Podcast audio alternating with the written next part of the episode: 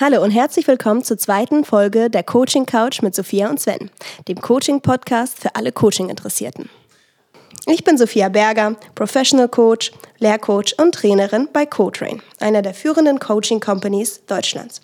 Meine Arbeit ist geprägt durch die kognitive Verhaltenstherapie und die systemische Therapie sowie meine, meinen zahlreichen Erfahrungen aus dem Bereich der Personalentwicklung. Hallo und herzlich willkommen auch von meiner Seite.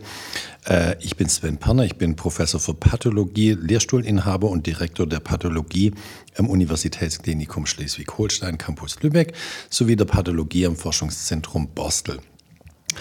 Ich verfüge über langjährige Erfahrung im Coaching, vor allem von Wissenschaftlerinnen und Ärztinnen, vor allem im akademisch-universitären Umfeld und nebenbei betätige ich mich noch als Yogalehrer.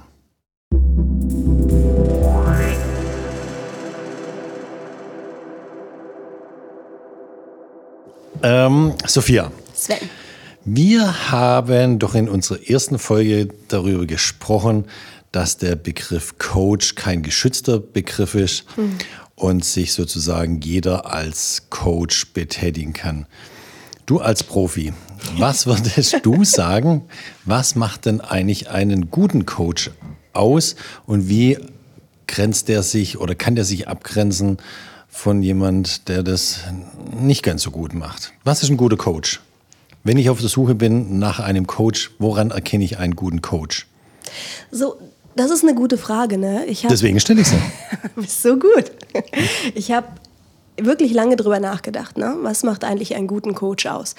Und es gab tatsächlich wenn wir in die Psychotherapie schauen ne, und in die verschiedenen Schulen, die es dort gibt, die Systemik, ne, die analytischen Therapeuten, die tiefenden Therapeuten, gab es ja dort immer wieder Streitereien. Was macht den guten Psychotherapeuten aus? Was ist die beste Schule?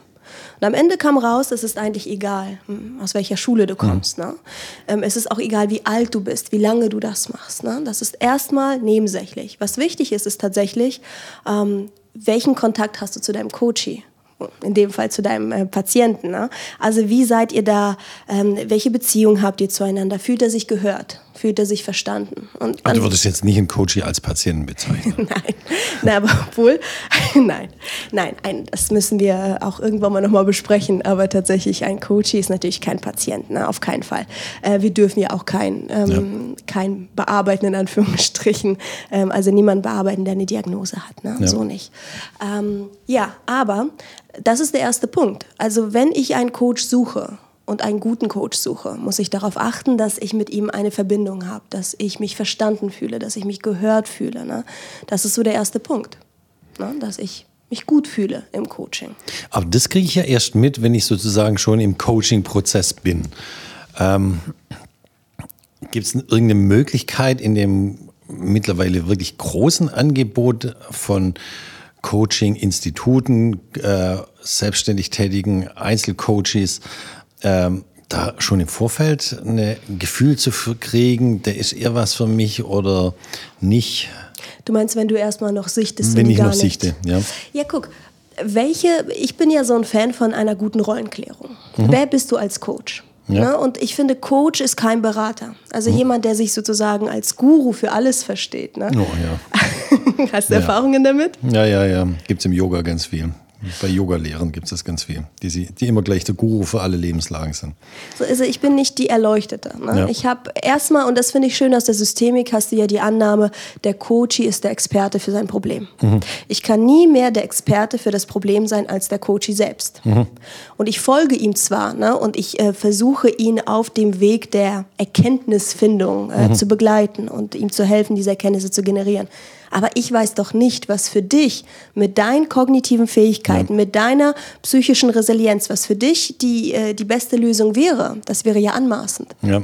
So, und deswegen ist das der erste Punkt. Versteht sich mein Coach als Coach, ne, als jemand, der mich auf dem Weg der, des Erkenntnisgewinnens begleitet, oder versteht er sich als jemand, der sagt, ich weiß, was du brauchst? So dieses, ne, kennst du dieses Verkaufen? Ich weiß, was du brauchst, damit genau. dein Problem nicht mehr existiert. Ja, ja, ja. So, ja. Daran glaube ich schlimm. nicht. Du hast ja auch gesagt, du hast gleich am Anfang gesagt, du hast da auch schon genau über die Frage selber nachgedacht. Ich nehme an, in der Reflexion deiner eigenen Arbeit. Ähm, was ist dir wichtig beim Coaching? Also, also als Coach? Mir persönlich, mir persönlich ist es wichtig, dass ich verstehe, was das Problem ist. Ja.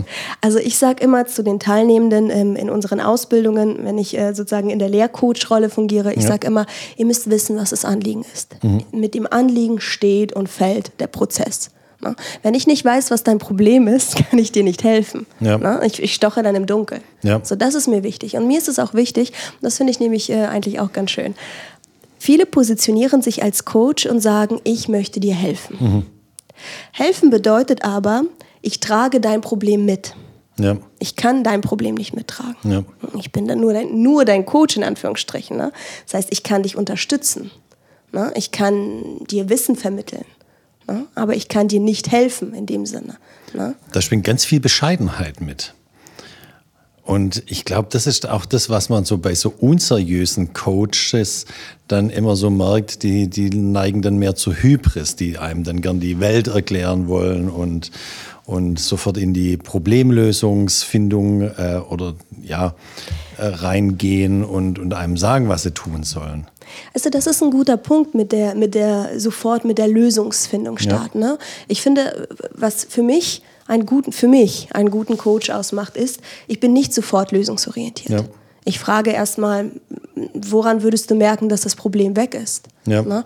Ähm, woran würdest du merken, dass wir hier Erfolg haben? Ja. Ne? Was würde sich verändern? Ich versuche herauszufinden, ob die Person wirklich das Problem lösen möchte. Ne? Es Ja. gibt ja auch den Begriff des Symptomgewinns. Manchmal habe ich mehr davon, das Problem nicht zu lösen, als wenn ich mir vers also als das, was ich mir verspreche, wenn das Problem weg ist. In der Medizin nennt man sowas oft ähm, sekundären Krankheitsgewinn. Ne? Ja, ja. So, das ist ja, das ist ganz witzig, ne? dass, ähm, dass die Menschen sich darüber klar sein müssen, wann ich, wenn ich auf einmal anfange, Nein zu sagen, wird es nicht immer angenehm sein. Hm. Ne? Wenn alle Leute gewöhnt sind, dass ich immer Ja sage und plötzlich sage ich Nein, kann sein, dass ich ein paar Leute äh, verliere auf dem Weg ne? und nicht unbedingt was gewinne. Ja. Du hast auch vorhin mal gesagt, hier die, dieses Anliegen, du möchtest erstmal das Anliegen äh, klären am Anfang. Und das ist ja auch das, was uns bei, hier bei der Ausbildung zum Coach eingebläut wird. Am Anfang die Anliegenklärung Ja. erstmal durchzuführen. Ja. Das ist sozusagen wohl dann die Basis äh, vom, vom ganzen Coaching-Prozess. Ja, ich glaube, der Punkt ist, dass wenn du irgendwo im Internet schaust und du willst einen Coach Genau. und du schaust dir alle Seiten an, welcher Coach bietet dir wirklich erstmal an zu verstehen, was dein Problem ist? Ja. Also wer macht mit dir auch wirklich eine kostenfreie Auftragsklärung? Ja. Ne? Und da zahlst du erstmal nichts. Und Ja. er will einfach nur mit dir fragen, äh, mit dir erfragen, was ist dein Problem, ne? Äh, was möchtest du hier gelöst haben? Das ist für mich ähm, professionell. Ja. Ne? Dass er nicht sagt, okay, in zwei Worten, was ist dein Problem und sofort galoppieren wir zur Lösung. Coaching ist ja das Schöne daran ist, ich mache mich irgendwann mal überflüssig. Ja. So ein genau. guter Das ist Coach- wieder diese Bescheidenheit. Ja, Sich ich, selber ich, ich zurücknehmen. würde mich selbst jetzt nicht als bescheiden, bescheiden Natürlich bezeichnen, sind wir das nicht. Aber als Coach dann schon. als Coach schon. Ich möchte mich, weißt du, das Interessante ist, es gibt so einen Spruch. Die Mutter und die Therapeutin werden immer verlassen. Ja. Also ich erziehe ja meine, meine Schützlinge zur Selbstständigkeit. Ich möchte, na, es klingt jetzt böse, aber es ist es nicht. Ich möchte kein fester Bestandteil des Lebens Ja. meiner, meiner Coaches sein. Ja. Ich möchte jemand sein, der sie befähigt, ne, handlungsfähig macht, Ja. Dinge zu tun. Und dann sollen sie es selber tun können. Und wenn sie irgendwann mal ein anderes Anliegen haben, dann sollen sie zu mir kommen, weil sie hier wissen, sie können hier lernen, wie sie mit den Problemen umgehen. Aber das macht für mich einen guten Coach aus, dass er weiß, ich möchte Teil der Lösung sein, aber ich möchte nicht irgendwie ständig ähm, äh, dabei sein müssen, damit es gelingt. Ja. Und also wenn man dann ja mal so auf so Webseiten geht und also bei mir gehen dann immer die Alarmanlagen los, wenn ich dann gleich so auf der ersten, der Startseite der Internetseite des jeweiligen Coaches sehe, ähm, dass dann diese ganzen Heilsversprechen kommen. Da denke ich mir schon immer wieder, oh nee, das kann nichts werden. Ähm, und ich glaube auch, was ich jetzt so ein bisschen erlebt habe, ähm, viele sehr gute Coaches haben zum Beispiel gar keine Internetseite. Ähm, die brauchen das gar nicht, um sich nach außen zu öffnen, weil da nämlich die Kunden einfach durchs Hörensagen weitervermittelt werden. Ja? Ich bekomme ganz, okay, der, der, äh, einen großen Teil meiner Tätigkeit macht ja das Lehren aus, ne? Ja. das Lehrcoaching. Ne? Und ähm, Aber du machst ja auch noch aktives Coaching, Genau, Einzelcoaching genau oder richtig. Gruppencoaching. Und ähm, darauf wollte ich hinaus, dass ähm, ich, bevor ich überhaupt ähm, darauf, also ich habe ganz viel Zeit in das Lehren investiert. Ne? Ich kam ja aus dem Coaching und dachte so jetzt, jetzt in die Lehre, Weiterbildungen und so, und so weiter und so fort. Und bevor ich überhaupt daran denken konnte, wurde ich schon über Mund-zu-Mund-Propaganda weiterempfohlen. Das finde ich ja. ganz interessant, ne? dass ich glaube, wenn die Menschen dir glauben mhm. und dass du es kannst, ne, dann empfehlen sie dich. Ja. Weil, das ist wieder dieser Punkt. Ich gehe zu einem Coach, ich gehe zu einem Therapeuten, weil ich mich verstanden und gehört fühle. Und ja. wenn ich mich verstanden und gehört fühle, dann will ich auch, dass mein Freund, meine Mutter, meine Arbeitskollegin ja. auch dieses Gefühl erleben, sich gehört und verstanden zu fühlen. Und das ist das, was du meinst, dass man nicht unbedingt ähm, das über so eine Plattform erreicht, sondern oftmals durch das Menschliche. Ne? Dass die Menschen dich erleben und sagen, okay, ähm, ich vertraue dir und ich möchte, dass, dass das, was, was ich in deinem Coaching erlebt habe oder bei dir im Unterricht, dass andere das auch erleben. Also können wir das so zusammenfassen, je leiser der Auftritt nach außen ist, so im Rahmen von Internetauftritt, LinkedIn, Twitter, Instagram, je leiser der Auftritt ist, umso besser der Coach? Würde ich gar nicht sagen. Ich würde sagen, vielleicht je geerdeter. Ja. Also so, ich finde ja, in unserer Zeit muss man auch, vielleicht auch als Frau, ein bisschen lauter sein. Also so, nö, da, da, da gender ich jetzt mal so ein bisschen. Ja. Also ich finde, ähm, man muss dadurch, dass Coaching kein geschützter Begriff ist, ja. dadurch, dass wir irgendwie, dass wir ganz viele sind auf dem Markt, muss man laut auftreten können. Ja, mhm. das stimmt. Aber ich finde, man muss über die Dinge überzeugen. Ne? Mhm. Also jetzt nicht unbedingt durch so ein Heilversprechen. Coaching ist ja keine Heilbehandlung, ja. sondern vielleicht einfach eine, an, also eine andere Art der Positionierung. Ja. Aber jetzt nicht unbedingt mit, mit Versprechen. Es gibt so einen schönen Satz, Coaching bedeutet, jemandem eine Tür zu zeigen und ihm einen Schlüssel in die Hand zu drücken.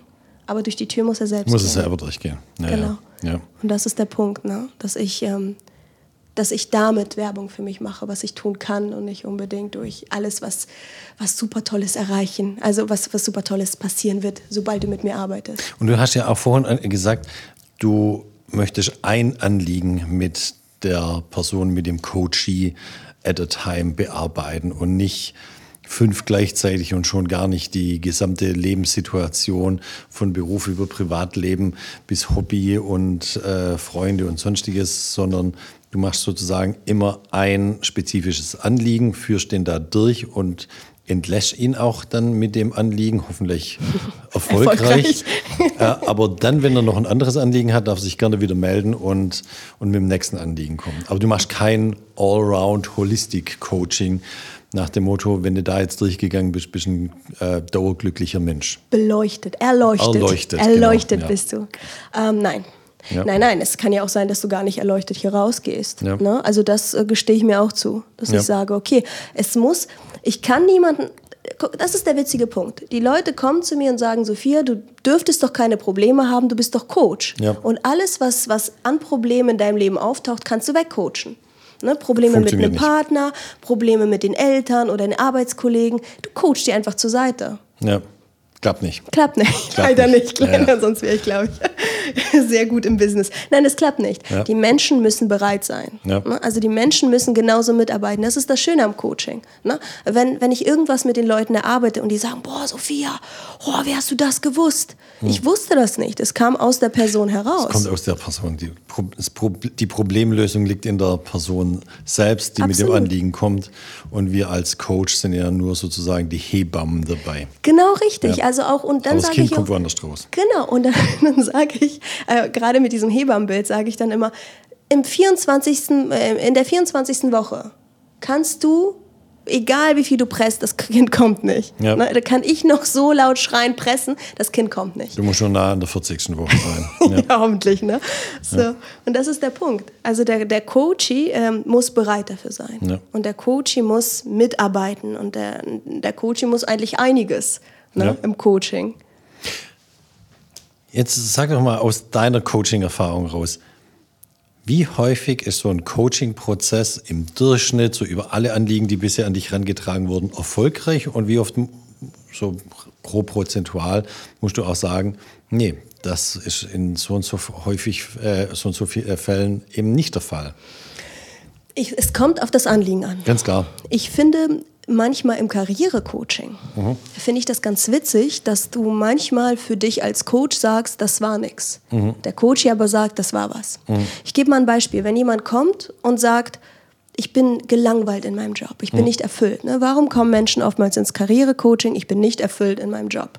So, und sie kommen und sie sagen, ich bin neulich am Bäckersladen da vorbeigelaufen, da war so ein Aushängeschild, ne, Hilfe gesucht. Und ich habe gedacht, oh, das wäre ja was für mich. Kreativ arbeiten, nah an den Menschen sein. Ich möchte mich umorientieren und ich möchte komplett was anderes machen. Mhm. Die meisten machen es nicht. Mhm. Die meisten, das ist das Interessante, nur du, du erarbeitest mit ihnen, wohin sie alles gehen könnten und sie gehen dann wieder irgendwo in die Nähe des, des, der Anstellung, die sie schon mal hatten. Ja. Sind aber glücklich, weil sie darüber gesprochen haben, weil sie gemerkt haben, ähm, es sind kleine Nuancen, die sich verändern. Wenn ich mir dann als Coach sozusagen die Messlatte ganz hoch setze und sage, ich muss die jetzt in eine Anstellung kriegen, die ganz was anderes ist, dann äh, habe ich ähm, die Erfahrung gemacht, scheitert es oft. Mhm. Weil der Coach nicht bereit ist, ne? weil er sich zwar überlegt hat, dass er was ganz anderes vielleicht machen wollen würde, aber das Gehalt stimmt dann nicht. Sagst du das am Anfang von dem Coaching-Prozess im Rahmen der Auftrags- und Anliegenklärung der deinen äh, Coaches auch, dass der Prozess nicht erfolgreich sein kann?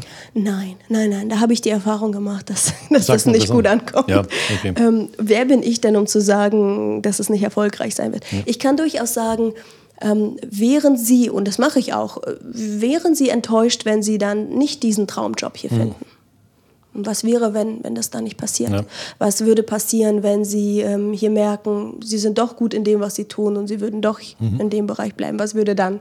Also du versuchst schon, die Frustrationsintoleranz so ein bisschen abzuklopfen. Ja. Ähm, aber ich lasse das gern offen, weil das ist der Punkt. Nur weil ich den Prozess für mich ganz anders vorgestellt habe, heißt es nicht, der Coach ist nicht glücklich. Ja.